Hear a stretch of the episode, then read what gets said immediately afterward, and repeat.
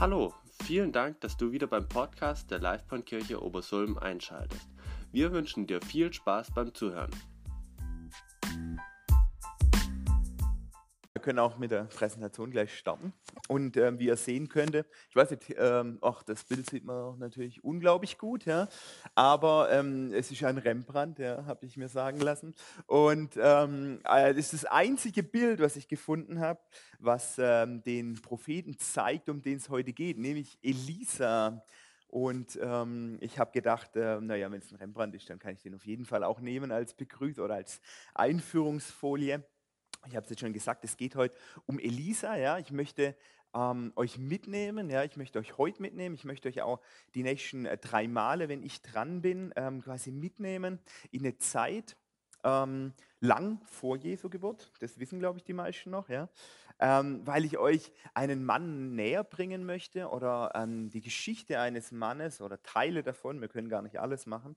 Teile davon ein bisschen näher bringen möchte, einfach weil ähm, mir war dieser Mann relativ unbekannt, dieser Prophet, der bis ich auf dem Tauernhof war und wir eine ganze Woche uns mit diesem Mann beschäftigt haben.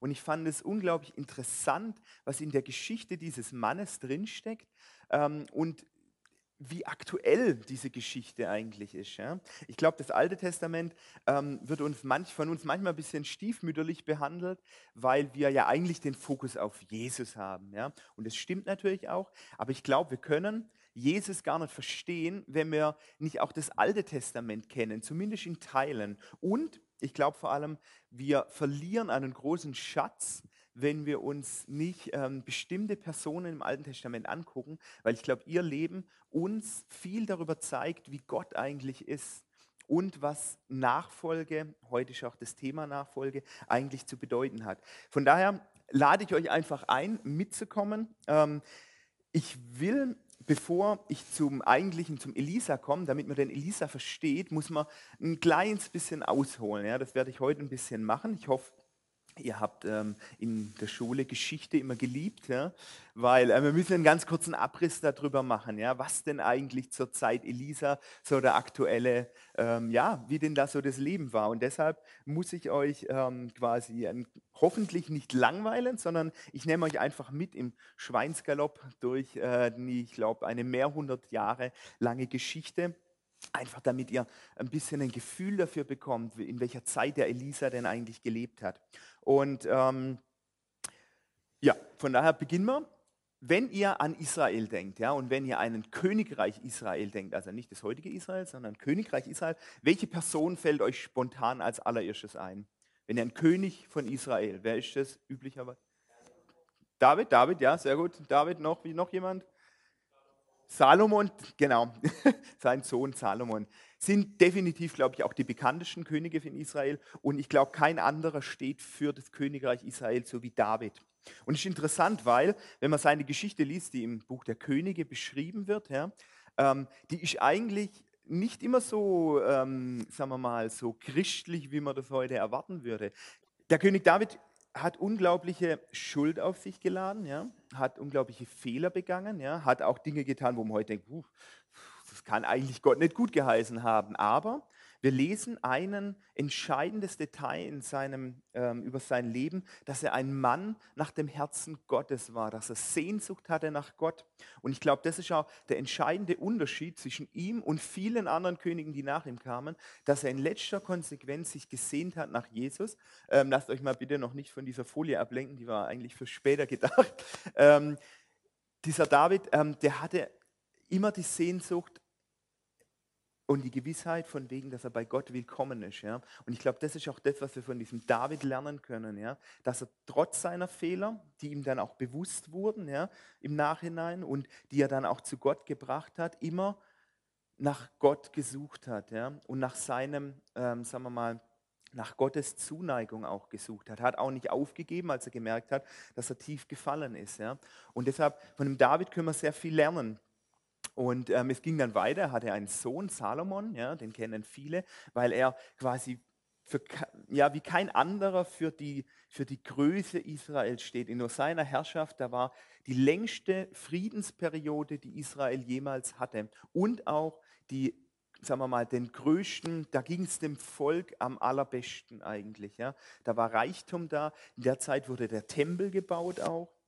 Und der Salomon hat es deshalb machen können, weil er demütig Gott gebeten hat um Weisheit für seine Regierungszeit. Und Gott hat es ihm geschenkt. Leider muss man sagen, ging es gegen Ende Salomons Leben eher bergab. Er hat sich ähm, von seinen, äh, hat viele Frauen gehabt, ja, auch viele nicht-jüdische Frauen, die ihre Götter mitgebracht haben. Und leider hat sich der Salomon von ihnen gegen Ende seines Lebens dahin bringen lassen, auch andere Götter anzubeten. Und ähm, wie es dann so kommen musste, ähm, sein Nachfolger, sein Sohn, äh, Rehabeam, der war schon überhaupt nicht mehr geleitet von Gott. Der hat schon gar nicht mehr groß nach Gott gefragt. Und er hat sich von seinen, ähm, ja, von seinen äh, Beratern falsch beraten lassen, hat das Land sehr hart regiert auch, ja, sehr streng regiert, hat die ausgequetscht und ähm, das hat dann zur Folge gehabt eine Rebellion. Und da hat sich dann das Volk Israel getrennt in zwei verschiedene Königreiche. Und dieser Rehabeam, der steht für mich für einen, der uns aufruft, für unsere Mächtigen zu beten. Er hat auf falsche Berater gehört und das Land ging ganz schnell innerhalb von einem ja, von einer Regierungszeit den Bach runter. Es wurde, gab eine Rebellion und deshalb lasst uns diesen Rehabeam einfach als jemanden sehen, der uns dazu aufruft, für die Leute zu beten, die unser Land regieren, denn sie brauchen Weisheit. Sie haben Berater, sie haben gute, sie haben schlechte Berater. Lasst uns für sie beten. Lasst uns nicht darüber ärgern, was sie falsch machen vielleicht in unseren Augen, sondern lasst uns für sie beten.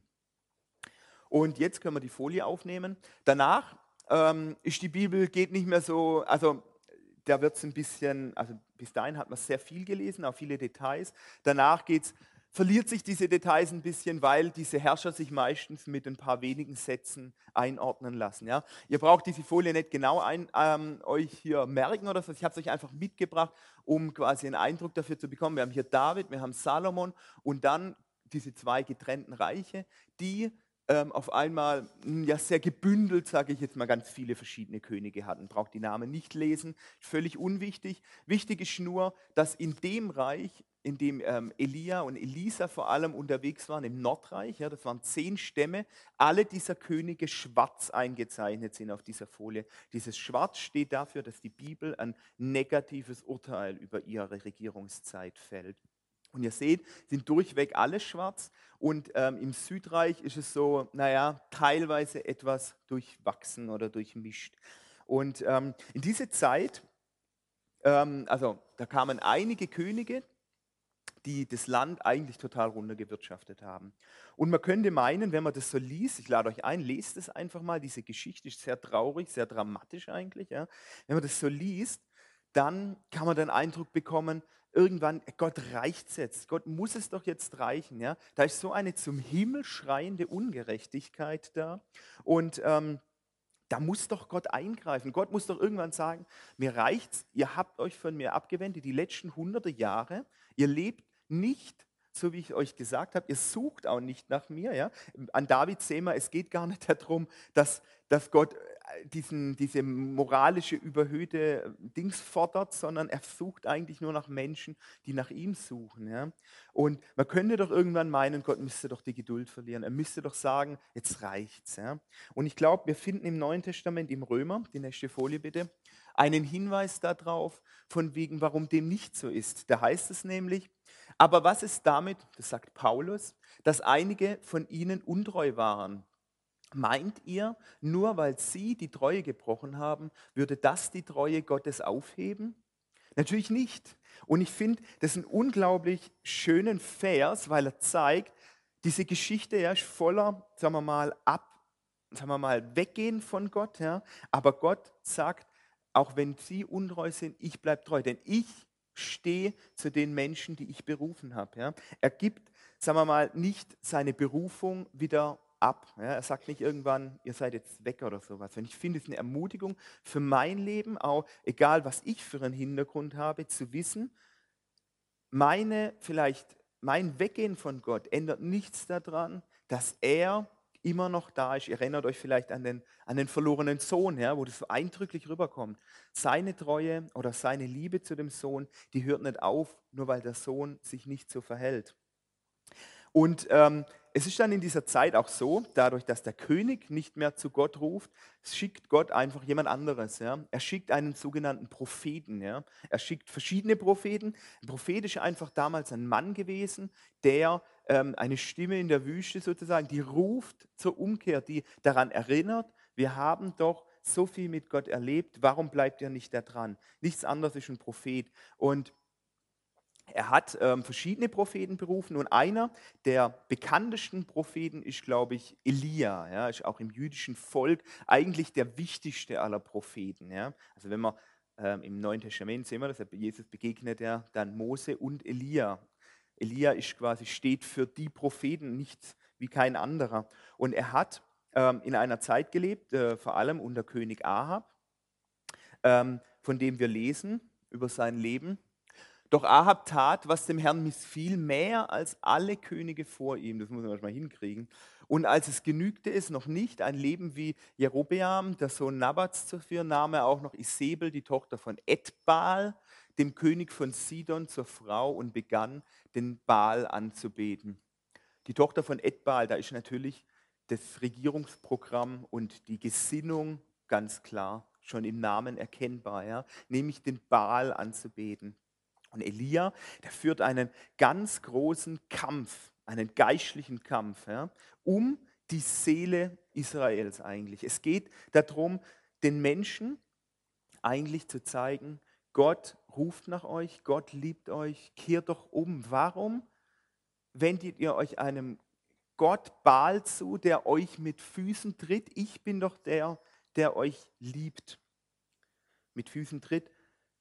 Einfach deshalb, weil dieser Baal Opfer gefordert haben, wir haben das letzte Mal beim Charlie gehört, die so gegen jede Menschlichkeit sind, zum Himmel schreiend. Ja? Aber die Juden beten trotzdem ihn an und nicht den Gott, der, der von ihnen, von sich selbst sagt, dass er sie liebt. Ja?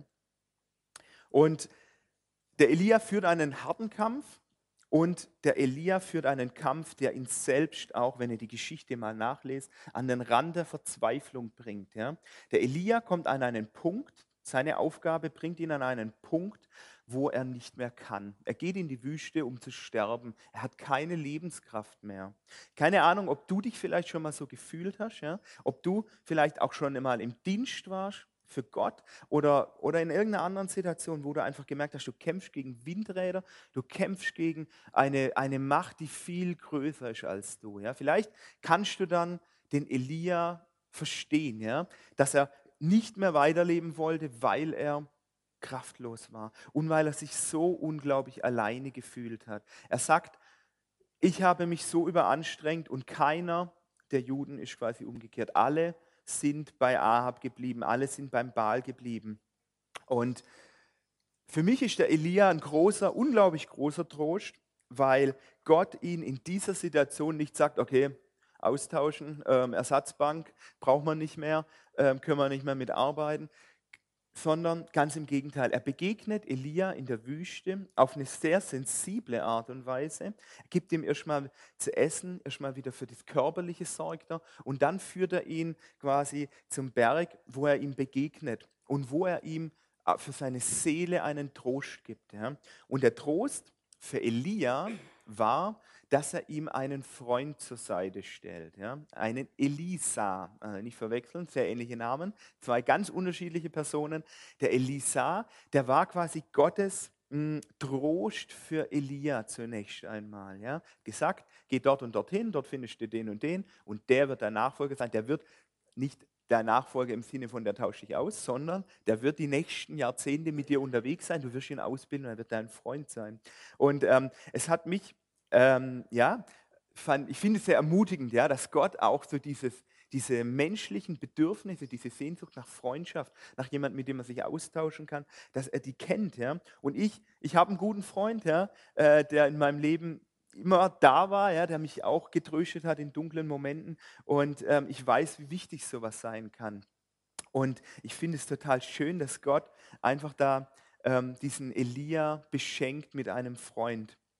Und auf der anderen Seite dürft ihr auch immer denken, wo darf ich vielleicht einen Freund für jemand anderes sein? Wo darf ich vielleicht äh, meine Augen offen halten nach jemandem, wo ich merke, der braucht vielleicht jemand, der braucht Unterstützung, der braucht jemand, der ihm auch Trost spendet. Also lasst uns da einfach daraus lernen. Es gibt beides. Wir werden getröstet von Gott, aber wir dürfen auch ein Trost für andere sein. Und jetzt kommen wir zur eigentlichen Stelle, wo ich hin wollte. In diese Zeit ähm, kommt jetzt dieser Elisa als berufen, als, ähm, als Nachfolger, als Freund vom Elia. Und ähm, wir lesen heute, wie es eigentlich dazu kam, von wegen, dass er, der wusste ja erstmal noch gar nichts davon, ähm, berufen wird zur Nachfolge, berufen wird als Nachfolger von dem großen Propheten Elia. Und da lesen wir in 1. Könige 19, Danach verließ Elia den Berg und fand Elisa, den Sohn Schaffats. Er war gerade dabei, mit zwölf Paar Rindern zu pflügen. Er selbst folgte dem zwölften Paar. Elia trat zu ihm hin und legte ihm seinen Mantel um die Schultern. Da ließ Elia, Elisa, komm selber schon durcheinander, die Rinder stehen, lief hinter Elia her und bat ihn, lass mich noch meinen Vater und meine Mutter umarmen, dann will ich mit dir gehen. Elia antwortete, geh nur zurück, aber vergiss nicht, was ich mit dir gemacht habe. Elisa wandte sich von ihm ab und nahm ein paar Rinder. Er schlachtete sie, machte ein Feuer mit dem Pflug und briet die Rinder darauf. Das Fleisch brachte er seinen Leuten und sie aßen davon. Dann stand er auf und ging mit Elia und wurde sein Diener. Und damit wir uns das ein kleines bisschen besser vorstellen können, darf ich jetzt mal meine Assistentin nach vorne bitten. Ja? Und ich brauche einen Freiwilligen. Einen Freiwilligen, der kein Vegetarier ist, bitte. Nicht, weil ich gegen Vegetarier habe, sondern weil ähm, es fordert, äh, ein Brot zu essen. Hat jemand Hunger? Kann sich jemand vorstellen, der keinen Hunger hat, trotzdem vorzukommen? Jungs, ich sehe doch schon, einer von euch hat doch bestimmt noch Platz für ein kleines Brötchen, oder? Also ihr müsst, ihr müsst nichts machen, ihr müsst nur dieses Brot essen hier vorne und ähm, euch ein bisschen von mir dabei beschreiben lassen. Ja? Du darfst dich mal zwischen mich und Tabea stellen ähm, und du darfst jetzt mal dieses Brot nehmen, ja? aber noch nicht essen. Und ähm, lasst uns, ich möchte euch hier mit diesem Bild veranschaulichen, was der Elisa eigentlich getan hat. Ja? Er hat ähm, sein altes Leben, er hat seine Rinder genommen, hat sie geschlachtet und hat sie zubereitet. Äh, du darfst jetzt mal beginnen zu essen. Ja?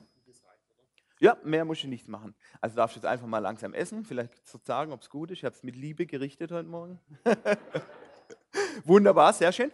Wenn wir jetzt hier äh, dich so beobachten, ja, was passiert? Du beißt da einen Bissen ab, ja, und äh, wird zerkleinert im Mund und so weiter. Du darfst ihn dann auch schlucken irgendwann, ja. Und ähm, ihr seht, nachdem er diesen Bissen heruntergeschluckt hat, da ist nichts mehr davon übrig. Und ähm, du darfst weiter essen, ja. Ähm, und ähm, was mir dabei wichtig ist, zu zeigen, von wegen, ähm, jeder Bissen, den er von diesem Brot nehmen wird, den er zerkauen wird und den in seinen Körper aufnehmen wird, von dem wird nichts mehr übrig bleiben. Und ähm, ich kürze es einfach mal ab. Ja. Wir stellen uns vor, du hast dieses Brötchen zu Ende gegessen, du darfst mit an Platz nehmen. Ja. Ähm, genau. Ja, darfst wieder runter. Ähm, vielen Dank für deine Bereitschaft an dieser Stelle. Ja. Ähm, für mich war das einfach so ein Bild. Der Elisa, der geht her und er verspeist sein altes Leben. Ja? Wir können lesen, von wegen, dass er mit zwölf Paar Rindern und jeweils Knechten unterwegs war und den Acker gepflückt hat. Unglaubliche Reichheit, ja. 24 Rinder zum Pflügen und zwölf Knechte, die das machen, elf Knechte, die das machen. Das spricht für unglaublichen Reichtum damals, ja. Also der Elisa war kein armer Bauer, ja. Er war zwar der Sohn von den Bauern, aber er war quasi als Nachkomme, es war seins mehr oder weniger. Und ähm, trotzdem geht er her. Kurze Anmerkung noch, fällt mir gerade noch ein, ja, diese zwölf, ist witzigerweise, begegnet man ganz oft in der Bibel. Zwölf hat immer auch eine Bedeutung, ganz viele Zahlen in der Bibel haben eine Bedeutung, aber die zwölf steht für Vollkommenheit, Vollständigkeit und Einheit. Deshalb haben wir übrigens auch zwölf Sterne auf der europäischen Fahne, ja? wusste ich auch nicht. Ganz interessant zu wissen. Ja? Bezieht sich unter anderem wohl auch darauf, dass die zwölf in der Bibel die, die Zahl für Einheit, Vollkommenheit, Vollständigkeit ist. Ja? Zwölf Jünger, zwölf Stämme und so weiter. Und ähm, ich glaube, die Bibel möchte bewusst diese Zahl auch nennen, um zu zeigen, der Elisa hatte alles. Der hatte ein gutes Leben. Ja? Der ist nicht ähm, dem Elia nachgelaufen, weil er sagte, ich habe eh nichts Besseres zu erwarten. Der hatte einiges. Ja? Und was wir an ihm sehen können, er nimmt ein paar dieser Rinder, ja, er schlachtet es, ja, das macht man eigentlich mit Rindern gar nicht, ja, also zumindest nicht die, wo man zum Pflügen verwendet. Und er nimmt dann auch noch den Pflug, finde ich ziemlich krass, sägt den klein. Ja, ein Pflug ist ein kostbarer Werkzeug damals gewesen. Er sägt es klein, macht aus diesem Pflug ein Feuer, was danach ist von dem Pflug nichts mehr übrig, und er brät darauf das Fleisch, sein Reichtum sozusagen, und gibt es dann an seine Diener ab. Und für mich ist es einfach ein symbolisches Zeichen. Er verbrennt, er isst sein altes Leben, weil er bereit ist, alles hinter sich zu lassen. Der Elisa kommt zu ihm her, sorry, ich muss noch erwähnen, dieses Mantel überwerfen, ja, ist einfach ein Zeichen, was die Propheten damals gemacht haben, um einen Nachfolger auszuwählen. Es war klar, Elisa wusste sofort, was er tun hat. Wenn ich jetzt, äh, keine Ahnung, Manfred dir meinen Mantel überwerfen würde, würdest du, würdest wahrscheinlich sagen, hä, was willst du von mir? Ja, aber der Elisa damals, der wusste, was gemeint war. Folge mir nach, lass alles zurück und folge mir nach. Und es erwartet ihn ein Leben in der, sagen wir mal, äh, nicht mehr Reichtum, sondern in der materiellen Armut eigentlich. Auch das war klar, ein Prophet ist nicht reich. Ja? Und er war bereit, das alles hinterlich zu lassen. Er nimmt sein altes Leben und lässt es einfach hinter sich. Und er lässt sich dabei sicher auch nicht abhalten von irgendwelchen Zweiflern, die sagen, ähm, ah, du darfst es nicht so extrem nehmen. Ja? Mach doch lieber nur, halte dir doch die Rücktür offen. Oder mach das doch so, so halb nebenher. Du reicht doch aus, wenn du am Sabbat äh, in, die, in die Synagoge gehst. Ja? Man muss es doch jetzt nicht, Gott will doch gar nicht so viel von dir. Ja? Ähm, er möchte doch, bleib, bleib doch bei deinen Leichten. Ja? Mach das so, ist ja nicht schlecht, wenn man das so nebenher hat, die Ermutigung durch Gott und sowas und da dazu zu gehören. Ähm, aber, aber lass es mal nicht zu viele Auswirkungen irgendwie auf dein Leben haben. Von denen lässt sich der Elisa nicht abhalten. Ja? Manche werden sicher gesagt haben, bist du verrückt? Du bist so reich, du bist so privilegiert, wie kannst du das zurücklassen? Ja? Wie kannst du das aufgeben für eine völlig, ähm, sagen wir mal, unbekannte Zukunft? Ich glaube, wir können von dem Elisa lernen, was es bedeutet, wenn Jesus ruft, folge mir nach.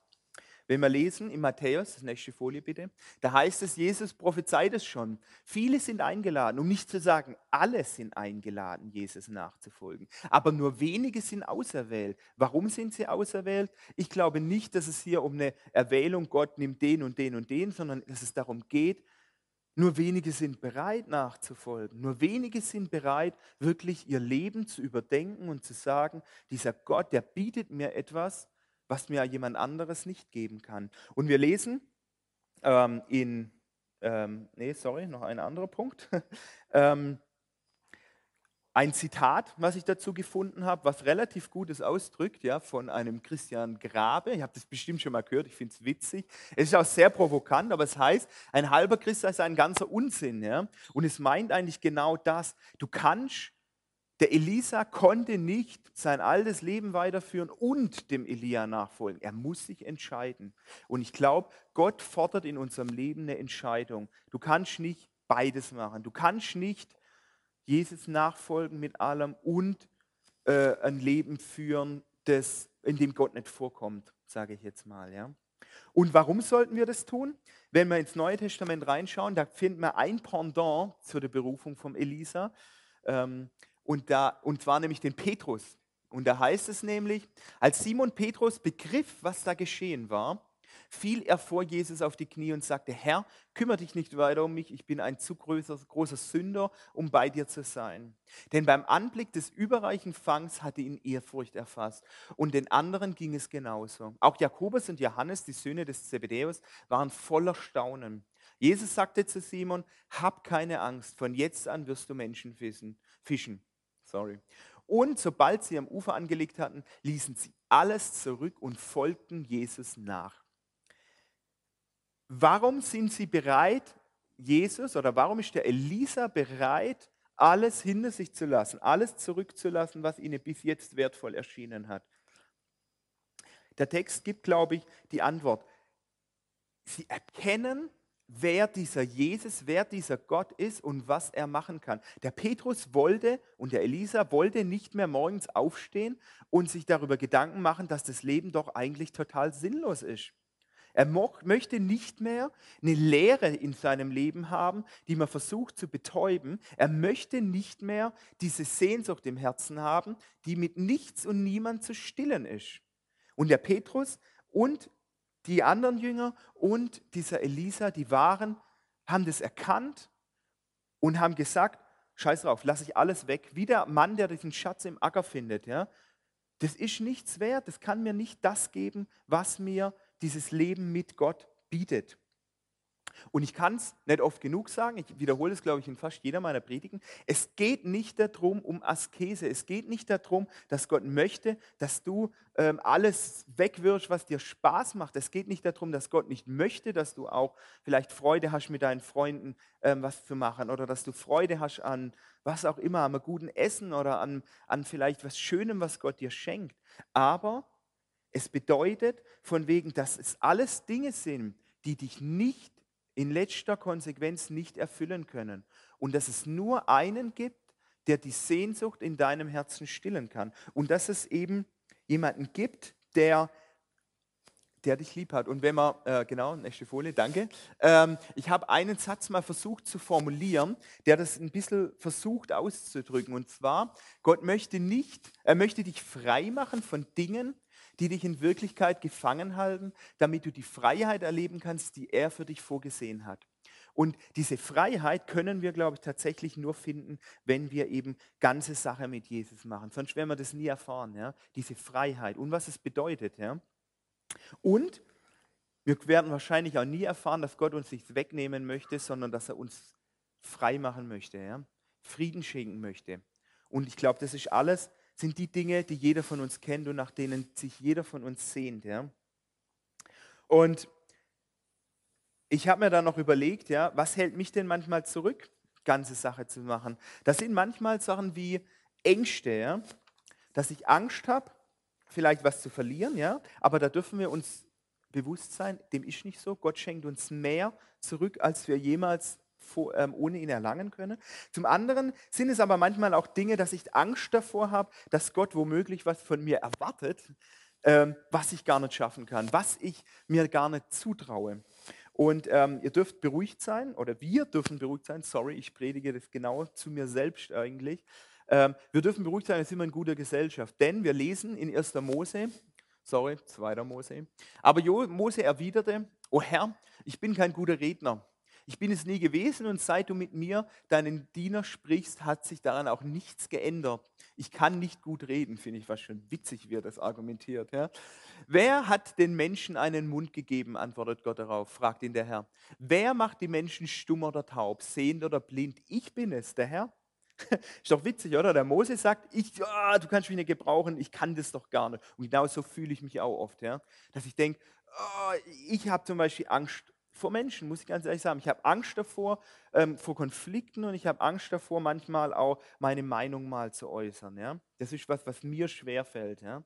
Aber ich habe die Erfahrung gemacht, dass mir Gott in manchen Situationen einfach diese Angst genommen hat. Dass es einfach auf einmal so war, äh, dass ich einfach erzählen konnte von Jesus, auch wenn ich befürchten musste, dass der andere das lächerlich findet. Ja? Und ich glaube, dass es ein essentielles ist, zu wissen, Gott beruft nicht die Begabten, sondern er begabt die Berufenen.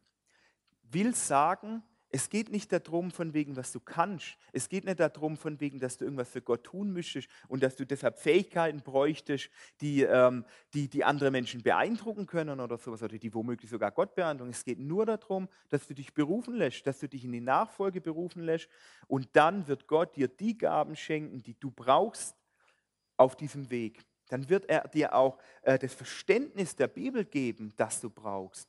Dann wird er dir auch die Erfahrungen mit, die, mit ihm geben, die du brauchst. Und dann wird er dir vielleicht auch einen Freund zur Seite stellen oder was auch immer deine Bedürfnisse sind oder er wird dich mit Essen versorgen, was auch immer, wenn du es denn brauchst. Ja? Es geht nicht darum, von wegen, dass wir das tun müssten, sondern es geht darum, dass Gott uns für das begabt, was wir brauchen. Und da ist mir eine Geschichte von der Corrie Bohm eingefallen. Ähm, da erzählt sie von ihrem Vater, sie sagt, die hat so Angst davor, vor den Nazis, sie hat Angst davor, ich kenne alle Corrie Bohm, hat äh, in den Niederlanden gewohnt, hat Juden versteckt, hat dort ein Untergrundnetzwerk aufgebaut und hat dort Juden versteckt. Ähm, und ähm, eben zur Zeit des Nationalsozialismus. Und sie hat gesagt zu ihrem Vater, der da auch mit dabei war, dass sie so Angst davor hat, ähm, erwischt zu werden, dass sie Angst davor hat vor, den, vor, den, vor, ja, vor einer ungewissen Zukunft. Und dann erklärt ihr Vater das, und das finde ich ein ganz gutes Bild. Ähm, Cory, wenn wir ähm, nach äh, Amsterdam fahren mit dem Zug, dann brauchen wir ein Zugticket. Ja? Wann bekommst du dieses Ticket? Bekommst du das drei oder vier Wochen vor der Fahrt von mir? Oder wann bekommst du das? Und dann macht sie sich kurz Gedanken und überlegt und sagt, nee, sie bekommt es, wenn sie in den Zug einsteigt. Und dann sagt der, der Vater, und genauso ist es mit Gott auch. Ja? Du hast manchmal, du hast vielleicht jetzt das Gefühl, du könntest es nicht, du hast jetzt das Gefühl, ähm, von wegen vielleicht dem nicht gewachsen zu sein, aber ähm, das ist übrigens kein Zitat, sorry, also nur als Hinweis habe ich mir ausgedacht. ähm, aber er gibt dir das, die Kraft, die Hoffnung, genau zur rechten Zeit, nämlich dann, wenn du es brauchst. Das lässt uns manchmal vielleicht in Panik verfallen, weil wir denken, oh, werde ich das alles schaffen und sowas, aber wir dürfen gewiss sein, von wegen wir bekommen das, was wir brauchen, zur rechten Zeit. Und deshalb dürfen wir einfach hoffen darauf, von wegen, dass ähm, jetzt noch die letzte Folie, ich finde, naja, äh, ein bisschen, ich finde es ganz nett, ja? Ähm, aber ich finde die Aussage vor allem eigentlich ganz gut, ja? so ein bisschen ein, ja, ähm, die Form, äh, naja, egal, wie auch immer, ich habe es genommen, weil ich es finde, dass es gut passt. Ja? Es geht darum, von wegen, dass wir manchmal den Fokus auf unseren Problemen haben, dass wir den Fokus darauf haben, von wegen von auf unseren Unwegsbarkeiten. Ja? Aber unser Fokus sollte eigentlich auf dem sein, von dem wir wissen, dass er alle Probleme überwinden kann. Und deshalb lasst uns einfach heute ermutigen. Ich habe es einfach noch mal ganz kurz ähm, zusammengefasst. Drei Punkte möchte ich uns einfach mitgeben heute. Ähm, Gottes Berufung verlangt nach einer eindeutigen Antwort. Wir müssen uns dafür entscheiden oder dagegen. Alles andere macht keinen Sinn.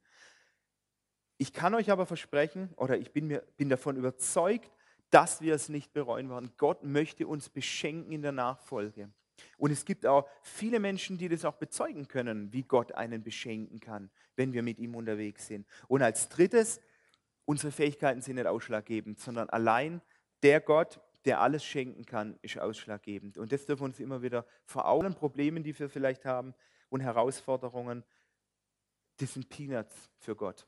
Und lasst uns das mit die neue, neue Woche nehmen und uns einfach ermutigen von seiner Gegenwart. Und ich bete noch zum Schluss.